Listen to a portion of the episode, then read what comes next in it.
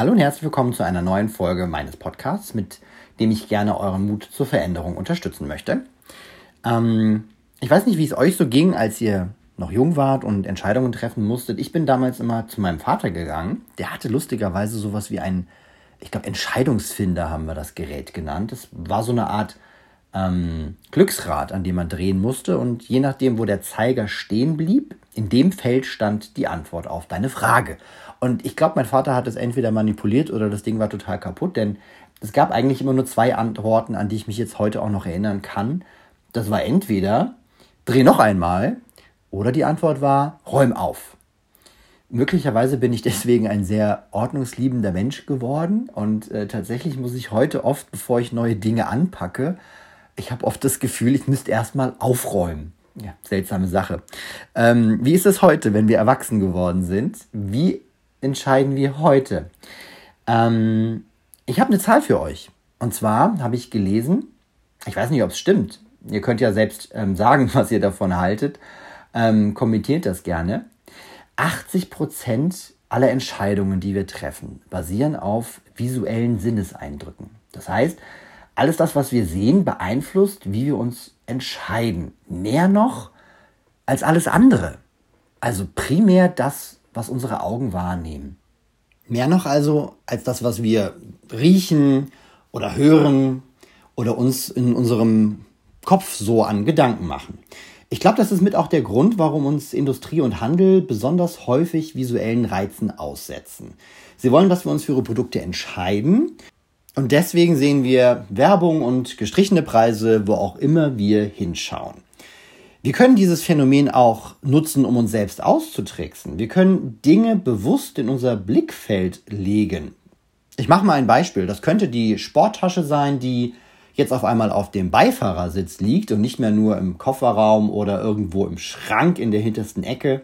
Das könnten die Walking-Stöcke sein, mit denen ich dann raus in die frische, an die frische Luft gehe, in die Natur, wenn sie an der Tür lehnen. Oder ein gutes Buch, das genau dort liegt, wo sonst eigentlich immer die Fernbedienung für den Fernseher gelegen hätte. Ich habe mich und auch viele Leute diese Woche gefragt, warum fällt es einem manchmal so schwer, Nein zu sagen, wenn sich Süßigkeiten, Snacks, Chips, Nüsschen und Co. vor den eigenen Augen so auftun. Uns quasi wie auf dem Silbertablett serviert werden. Manchen Menschen gelingt es tatsächlich, da Achselzucken vorbeizugehen. Die sehen das gar nicht. Und deswegen konnten die in den Unterhaltungen oft auch einfach nur rigoros sagen, ich muss da gar nicht zugreifen. Ich bleibe da konsequent und sage nein. Ich beneide das, ich bewundere das, weil meinen Adleraugen denen entgeht so gar nichts. Und wenn ich Süßigkeiten oder Snacks, eine Candybar oder ein Plätzchenteller oder irgendein Angebot sehe, ähm, dann werde ich selbst wirklich zum Greifvogel und dann greife ich da auch zu. Für manche von uns ist es, glaube ich, tatsächlich eine große Herausforderung, im Alltag zu bestehen. Denn überall, wo wir gehen und stehen, sind wir solchen visuellen Sinneseindrücken ausgesetzt und sehen Lebensmittel, die schnell verfügbar sind. Und wir greifen oft dazu, wir mampfen sie einfach weg und müssen eigentlich gestehen, dass es oftmals gar nicht der Hunger ist, der uns dazu veranlasst hat, sondern einfach nur, weil sie da gerade waren und zur Verfügung standen. Es sind, so sagt man, 220 Essentscheidungen, die wir so den ganzen Tag über treffen müssen. 220 Entscheidungen, zum Beispiel esse ich oder esse ich nicht, esse ich jetzt oder esse ich später. Und wie gesagt, umso häufiger visuell wir diesen Lebensmitteln ausgesetzt sind, je häufiger wir diese Lebensmittel sehen, desto größer wird die Anzahl dieser Entscheidungen. Umgekehrt können wir also diese 220 Entscheidungen plus minus, wir können sie reduzieren, indem wir uns seltener diesen Lebensmitteln aussetzen. Das heißt aber nicht, dass wir uns jetzt im Keller einsperren oder ähm, nur noch mit Scheuklappen, Augenklappen oder äh, im Dunkeln auf die Straße gehen, sondern das könnte bedeuten, wir räumen einfach mal unsere, unsere Umgebung auf. Ich wette, ein kleines Beispiel. So gut wie in jedem deutschen Haushalt gibt es so etwas wie eine Schnuckelschublade, ein Süßigkeitenfach oder möglicherweise sogar ein ganzer Schrank oder eine Schrankwand, eine ganze ähm, Vorratskammer voller Leckereien. Hm. Wie kriegen wir diese entschärft? Muss es dieses Phänomen überhaupt im Haushalt geben? Muss es immer einen festen Ort geben, an dem wir diese Lebensmittel jederzeit verfügbar haben? Oder können wir das vielleicht sogar auflösen oder doch zumindest verlagern, da wo wir es nicht sofort vermuten, dass diese Lebensmittel sein könnten, wo wir sie nicht jederzeit sehen können? Ist schwierig. Ja, höre ich da so einige sagen, habe ich auch diese Woche ganz häufig als Antwort bekommen. Ähm, natürlich, weil wir nicht in, auf einer Insel leben, wo wir selbst entscheiden können. Ähm, schwierig ja, aber nicht unmöglich. Also lass uns doch mal gemeinsam durch den Alltag gehen und schauen, wo überall Versuchungen auf uns lauern. Ähm, ich kenne es aus dem Büro, die Süßigkeiten, Schale, der Keksteller oder ich würde es auch ganz gerne mal als Bermuda-Dreieck beschreiben dieses, dieses Feld im Büro, wo jeder alles ablagert, was er zu Hause nicht mehr braucht oder ähm, womit man anderen eine Freude machen möchte. Der Kuchen, der zum Geburtstag im Büro landet, der steht dort in diesem Bermuda-Dreieck und verschwindet regelmäßig auf wundersame Weise.